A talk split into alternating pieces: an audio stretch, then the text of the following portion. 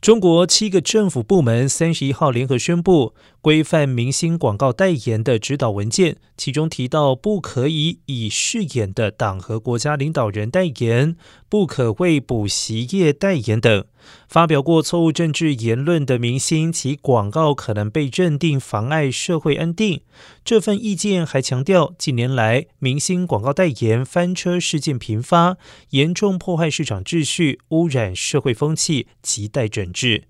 指导意见除了不得宣扬色情、暴力等内容之外，还反映出官方政治至上的价值观，以及近年来对特定行业的管制。